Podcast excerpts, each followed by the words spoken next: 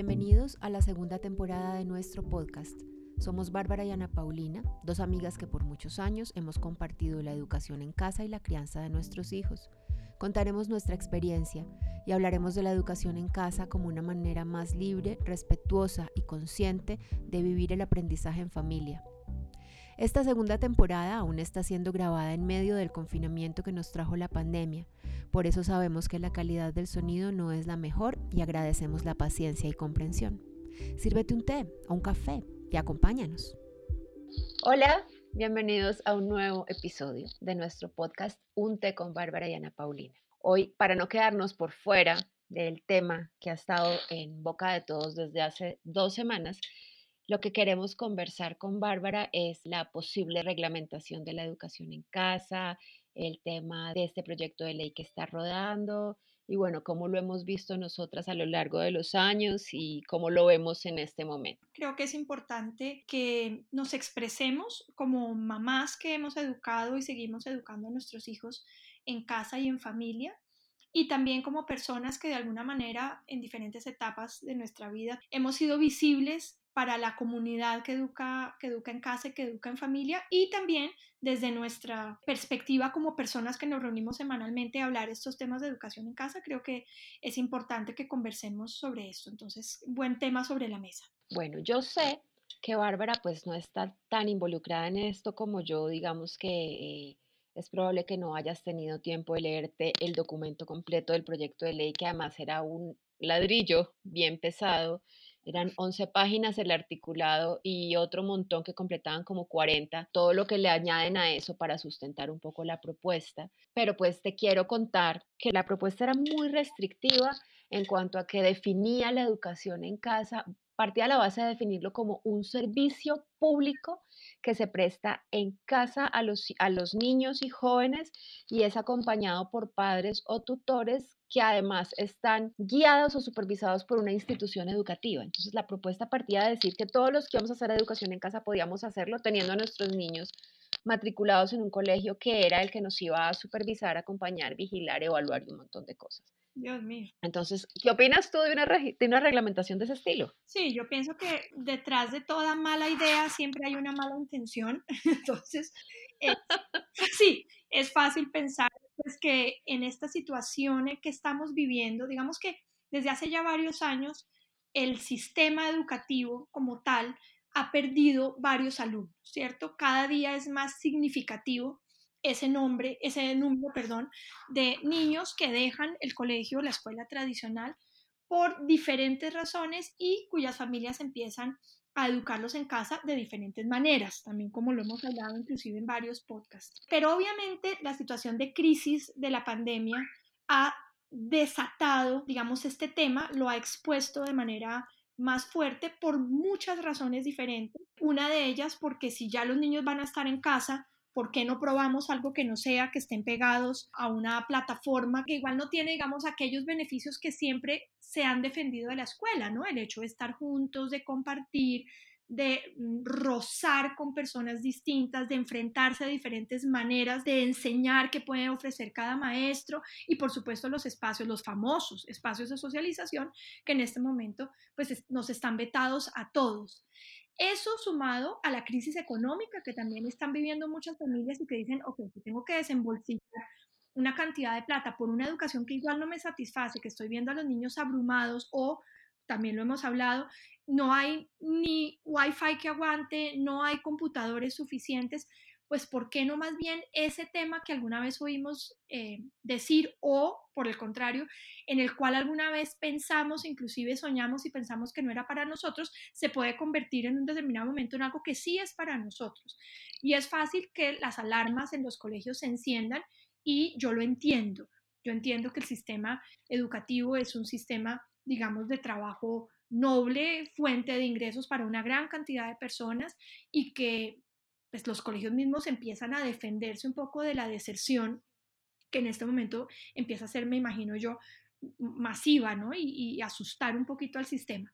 Es fácil en ese momento imaginarse a una serie de organizaciones de diferentes colegios, sobre todo privados, que dicen necesitamos que alguien le ponga freno a este éxodo masivo de niños y como no se les puede obligar a permanecer en el colegio, lo que sí podemos es obligarlos a estar vinculados financieramente en primer lugar a nosotros. Yo me imagino eso, puedo estar teniendo esos famosos delirios conspirativos que están tan de moda, pero yo me imagino que es fácil pensar en que puede haber un camino, digamos, bien estructurado para forzar a nuestras familias a estar vinculadas de alguna manera que ayude a soportar un sistema que está en crisis por muchas razones. Pues la verdad es que yo no soy del estilo conspiranoico, pero lo primero que yo pensé cuando terminé de leer todo el proyecto de ley fue que eso a los únicos que beneficiaba era a los colegios porque si cada familia que se está retirando para hacer educación en casa realmente no se retira, sino que tiene que seguir vinculado a un colegio, y las que ya no estaban vinculadas ahora para estar dentro de la legalidad tienen que vincularse a un colegio, pues qué felicidad para los colegios, ¿no? Se, les aumentó la clientela, volvió la que se les había ido. Entonces, esa fue, mi, esa fue mi primera sensación cuando yo lo leí. No, y además hay una cosa adicional, Ana Paulina, no existe ningún proyecto de ley que no tenga dolientes detrás, ¿cierto? No existe nunca surge espontáneamente de una preocupación genuina de un senador por una situación específica de la población, ¿cierto? No quiero ser especialmente brusca, pero lo estoy siendo, ¿cierto? Todos los proyectos de ley tienen un doliente en el sentido que benefician a alguien económicamente. Y este tipo de, de proyecto de ley, pues es claro que beneficia económicamente a la escuela tradicional, especialmente a la escuela pagada. De acuerdo, sí, así como está planteado, es evidente cuando uno lo lee, ve que a ellos es a los que beneficia. Sin embargo, bueno, en su exposición, que realmente no fue muy grande la, la que hubo en la audiencia, la senadora no habló mucho, ella hacía un comentario después de cada ponente, pero ella insiste en que ella quiere beneficiar a las familias, que ella le parece que es muy importante que haya un marco normativo para que el homeschooling esté al alcance de todos. A mí ese es un concepto que me parece muy complejo porque es como querer ampliar este que la educación que provee el Estado está al alcance de todos, entonces quieren que el modelo de homeschooling esté al alcance de todos, como si ya no estuviera, como si necesitáramos la mediación de un marco normativo para que realmente esté al alcance de todos. De acuerdo, totalmente de acuerdo. Al alcance de todo es lo único que tal vez está, ¿cierto? Falta la leche materna, el resto, pues nada está al alcance de todos.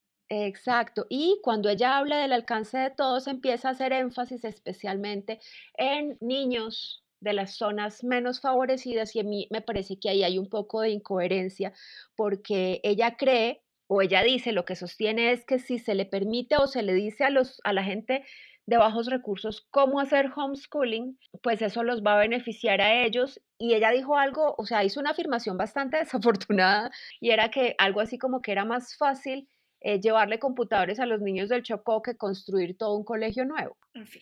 Sí, no sé de dónde salió eso. El caso es que al darse cuenta, me pareció a mí, al darse cuenta que durante la audiencia, escuchándome a mí, escuchando a Álvaro, que fue después, yo fui primero, él fue después, y viendo todos los comentarios de todas las familias que estuvieron viendo la audiencia y comentando durante en el chat en vivo, eh, yo creo que se dio cuenta que al principio estaba diciendo que era para beneficiar a las familias homeschoolers y todos le dijimos, no nos haga ese favor. Entonces se fue por el lado de que quería beneficiar a las familias que habían sido afectadas por la pandemia y a las familias de bajos recursos. Ok, pero eso ya no tiene nada que ver con el tema en últimas, ¿no? De acuerdo.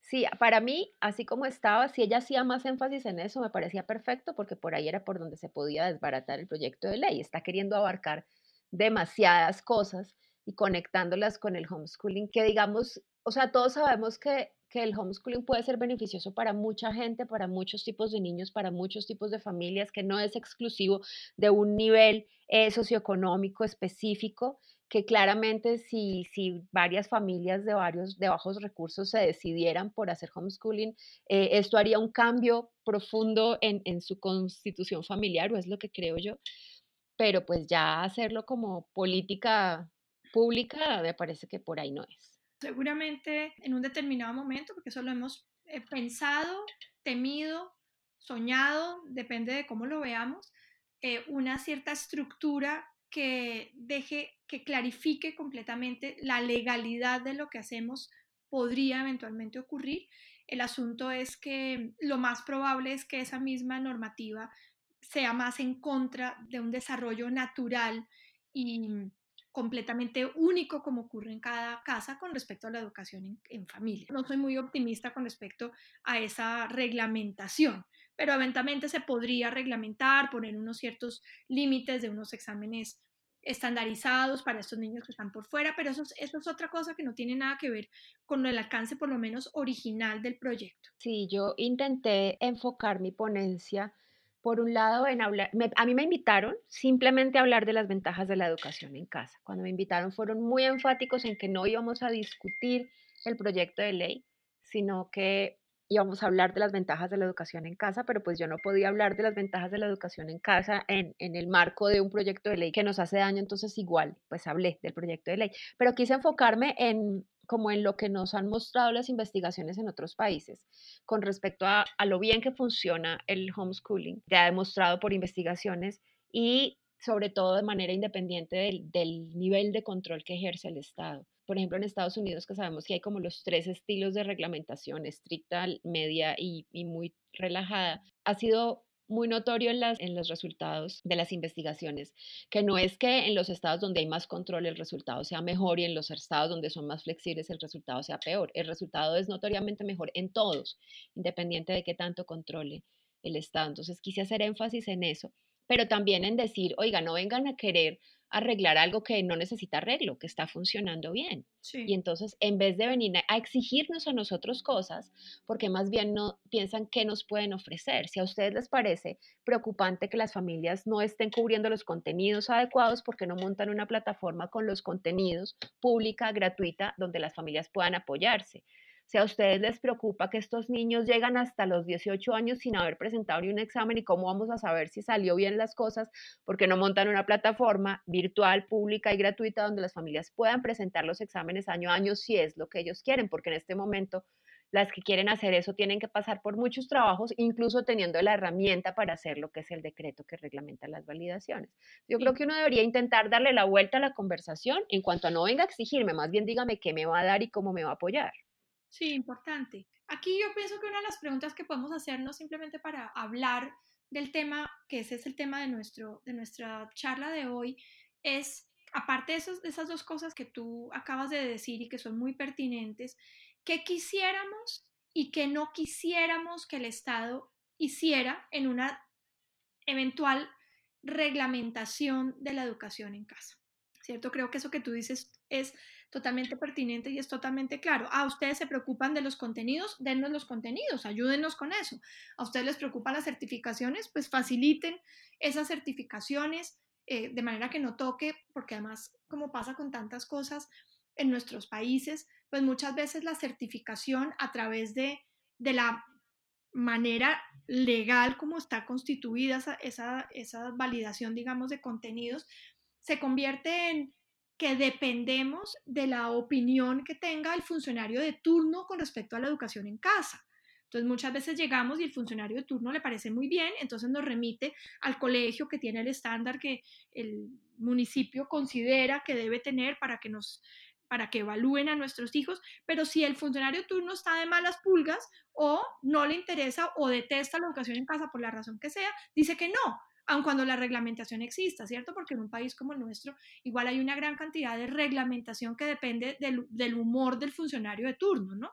Entonces, ¿qué queremos y qué no queremos, aparte de que nos faciliten, por ejemplo, las validaciones o nos ayuden con los contenidos eventualmente? Yo voy a empezar a contestar mi propia pregunta y yo pienso que lo más importante es que se respete la autonomía de las familias para independientemente de cómo se acceda después, más adelante, a la validación, eh, cada familia pueda, pueda desarrollar ese homeschooling de la manera en que considera que mejor funciona para su situación y sus hijos. Ese es un punto muy, muy importante y para mí ha sido sorprendente darme cuenta cómo ese punto nos ha unido a todos. Y, y lo digo pensando en las distintas comunidades y en las distintas redes que por años hemos tenido nuestros desacuerdos en varios temas, pero resulta que en este estamos todos de acuerdo, o sea, todos estamos defendiendo la libertad. A mí no me vengan a querer limitar mi libertad. tenemos libertad como padres, libertad como familias, nuestros hijos tienen libertad como individuos de aprender, seguir siguiendo sus ritmos y es algo que no vamos a ceder y no queremos que sean y sentimos que con eso es con lo que se nos están metiendo, con nuestra libertad. Sí, yo pienso que además en eso porque siempre existe el concepto errado de que hay familias que están más capacitadas que otras para educar a sus hijos, lo cual es claramente discriminatorio, aparte de otra cantidad de, consideraciones que son muy graves, ¿no?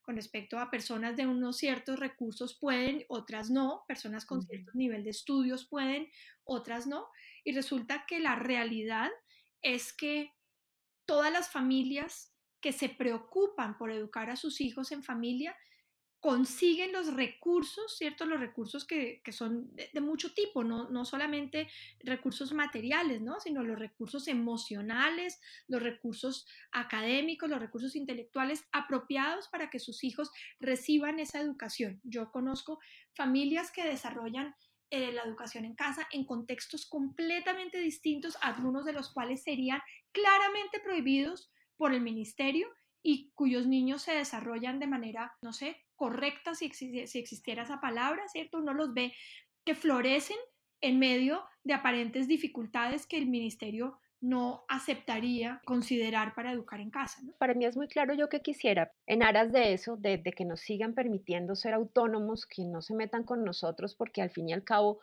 eh, yo siento que lo estamos haciendo bien, yo creo que los resultados son buenos y también creo que antes de venir a exigirnos a nosotros o a vigilarnos o a supervisarnos deberían hacer mucho más por mejorar el sistema educativo, porque si el sistema educativo no está funcionando, cosa que es evidente, ¿cómo nos van a venir a nosotros a exigir? Cumplir con estándares que ellos mismos no cumplen. Entonces, eso sí me parece importante.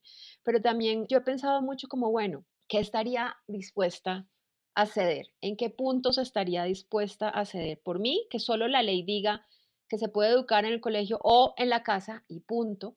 Con eso ya resolvimos todo. Digamos que para mí el hecho de que no esté mencionada la educación en casa en la ley únicamente tiene un par de dificultades. Uno es a las familias a las que denuncian y dan con funcionarios que no conocen la educación en casa. Y entonces si está en la ley, pues podemos decirle, está en la ley y se acabó el problema. Y otro tal vez es el tema de que haya que esperar hasta los 18 años para hacer bachiller si uno quiere. Entonces, si, eso, si pudieran esos dos puntos solucionarse, perfecto. Pero si me tocara ceder, yo, Ana Paulina, estaría dispuesta, por ejemplo, a aceptar que tengamos que registrarnos en alguna parte, inscribirnos como homeschoolers no me parece mal. A mí me gustaría, estaría bien poder tener datos estadísticos que hablen de nosotros. No sé si sea vigilancia para algunos, para mí estaría bien saber cuántos somos porque al final podemos mostrar los buenos resultados. Estoy tan segura de eso que no me, no me atemoriza. Entonces yo estaría dispuesta a una inscripción, estaría dispuesta también a un mínimo grado de evaluación. Para mi gusto, una evaluación al final de la primaria una evaluación en noveno y presentar bachillerato sería más que suficiente. Totalmente de acuerdo contigo, habría dicho lo mismo. Mm, pero incluso si me llegaran a pedir una evaluación anual, me parece que se puede aceptar. Lo que se ve en el colegio es tan poquito que yo creo que no sería difícil para nuestros niños pasar ese examen, no les requeriría muchísimo trabajo ni los distraería de sus ocupaciones importantes. Entonces, hasta ese punto podría estar dispuesta a aceptarlo. Sí, yo eh, estaba pensando mientras tú hablabas exactamente lo mismo. El registro no tendría ningún problema. Yo cedería en el examen de los 18 años, en, esa mayoría de edad, ¿cierto? Yo personalmente no tendría problemas. Los niños son unas esponjas para aprender tanto que eso tampoco los limitaría de aprender lo que realmente quieren aprender, aún entre los 16 y los 18. Y muchas veces para la universidad se da uno cuenta que cuando entran un poco más tarde están muy, mucho más maduros para aceptar, no, no, no se trata de recibir eh, conocimientos, digamos, académicos, ¿no? Sino muchas veces para, para vivir la vida universitaria veo que cuando entran un poco más tarde también están, están más maduros, están más listos. Entonces yo no tendría problema con eso tampoco. Eh, pienso que la evaluación a final de la primaria, en noveno y al final del bachillerato sería más que suficiente. Tendría más problema con la evaluación año a año porque me da miedo o me daría miedo que para las familias se convierta en una obsesión, ¿no? En cuyo caso se evapora la felicidad de aprender por su propia cuenta y riesgo lo que les, les interesa, por estar siempre pendientes del fantasma del examen a final de año, ¿cierto? Yo personalmente no estaría tan, tan contenta, digamos que lo aceptaría regañadientes. Hay una cosa que creo que tranquilizaría al Estado colombiano con respecto a las familias que educan en casa, es una visita de tipo psicosocial a la familia una vez al año, ¿cierto? En donde haya un, un contacto y se sepa que, que, no hay a la vista, por lo menos, ¿no?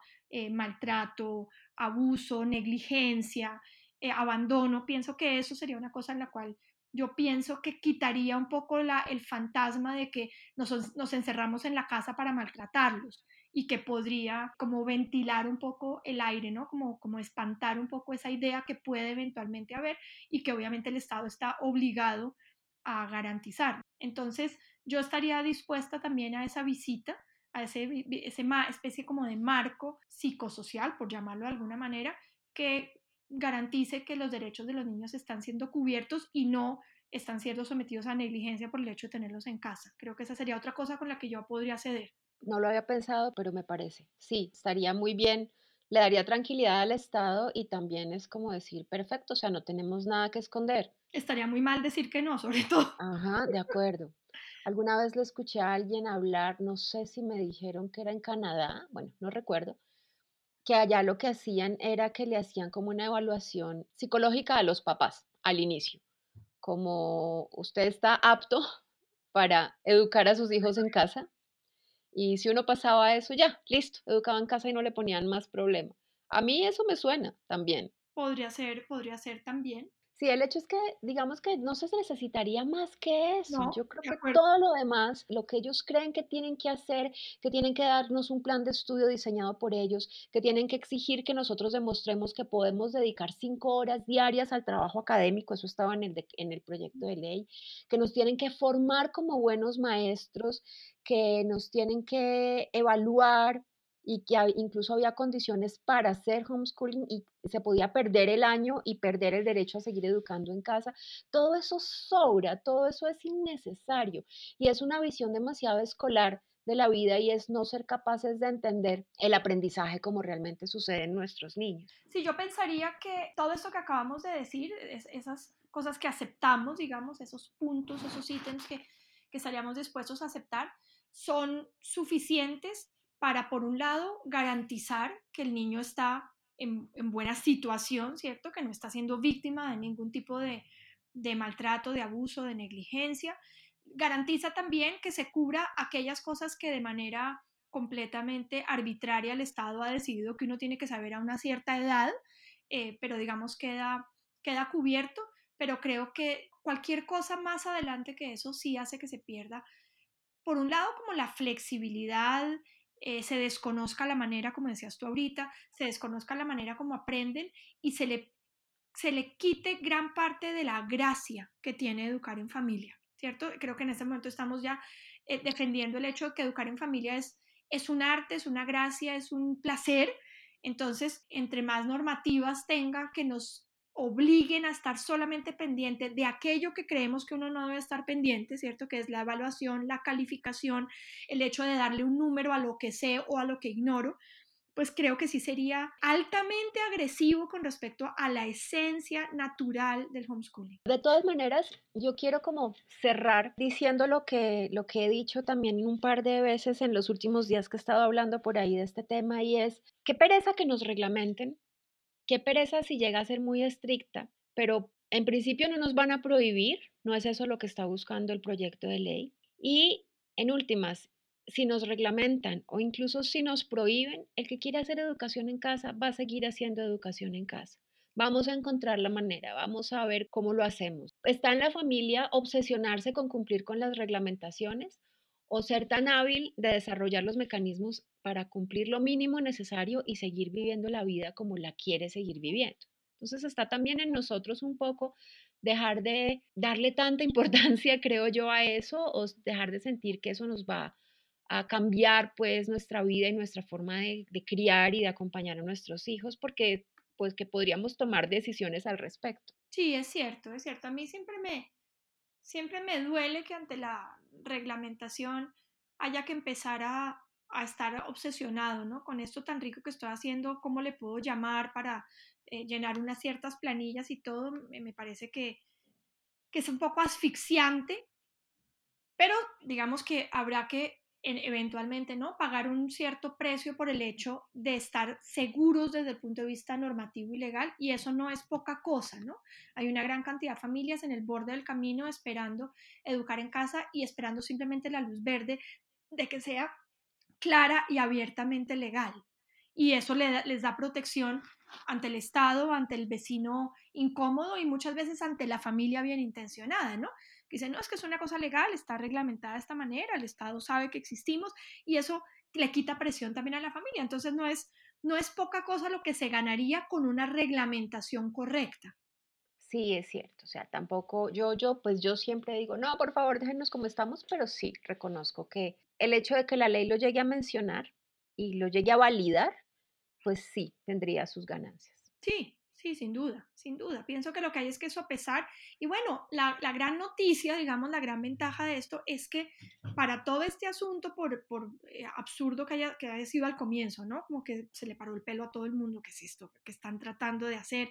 ¿Qué nos quieren quitar? Bueno, todas estas, todo este miedo que surgió alrededor de este proyecto, pues es totalmente rescatable el hecho que se esté contando con figuras visibles, digamos, de la, de la comunidad que educa en casa y al mismo tiempo con las opiniones, así sea en los chats, en, los chats en tiempo real y todas esas cosas, de las familias que lo estamos haciendo. Quiere decir, tampoco se está, esperemos, ¿cierto? Puedo estar siendo demasiado ingenua, pero tampoco se está tratando de aplastar. Yo pienso que ese pulso va a depender mucho de los intereses económicos que haya del otro lado, porque en el parte nuestra no hay. Claro, digamos que nosotros tenemos muchos argumentos a favor, podemos hablar con mucha gente, pero al final los, los intereses económicos pesan mucho y si realmente hay ahí pues algo poderoso detrás, pues mm, nos puede resultar un poquito difícil.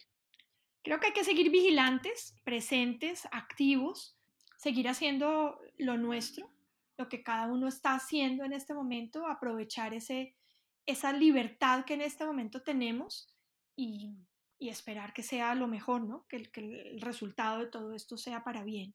Yo creo que lo que tú dices, seguir haciendo lo que hacemos y aprovechar nuestra libertad. A veces hay cosas que damos por hechas, damos por sentadas y situaciones como esta nos hacen darnos cuenta de lo privilegiados que somos. Entonces, claro, no desaprovechar ese privilegio. Yo siempre lo he dicho públicamente que el limbo legal del homeschooling en Colombia es una ventaja.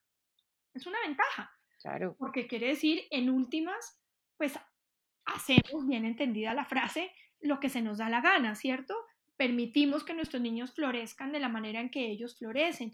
Y eso es una, es una ventaja que, que, la reglamentación, por deseable que pueda ser para muchas personas, eh, pues puede llevarse, puede llevarse por delante. Es triste, pero puede ocurrir. Tanto afán de reglamentación, pues puede simplemente echar por el traste esa, esa libertad y ese flujo que tenemos a la hora de decidir cómo queremos educarlos. Uno reúne 10 familias al azar que eduquen en casa y no hay, no hay dos que lo hagan igual.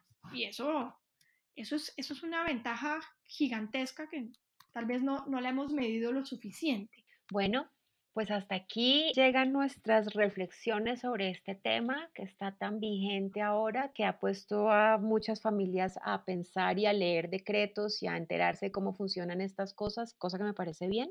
Seguiremos atentos a cómo se desarrolla el proceso y si hay nuevas noticias o nuevos temas para que sigamos conversando de eso, pues por aquí lo retomaré. Perfecto, Ana Paulina, gracias por dar este, este espacio, ¿cierto? El, poder discutir esto que es vigente, que es candente y seguiremos en nuestro trabajo también de, de exponer este tema de cómo educar de la manera libre y llena de aire que hemos podido disfrutar nosotros con nuestros propios hijos. Bueno, muchas gracias a todos los que nos escuchan y nos estamos viendo la próxima semana.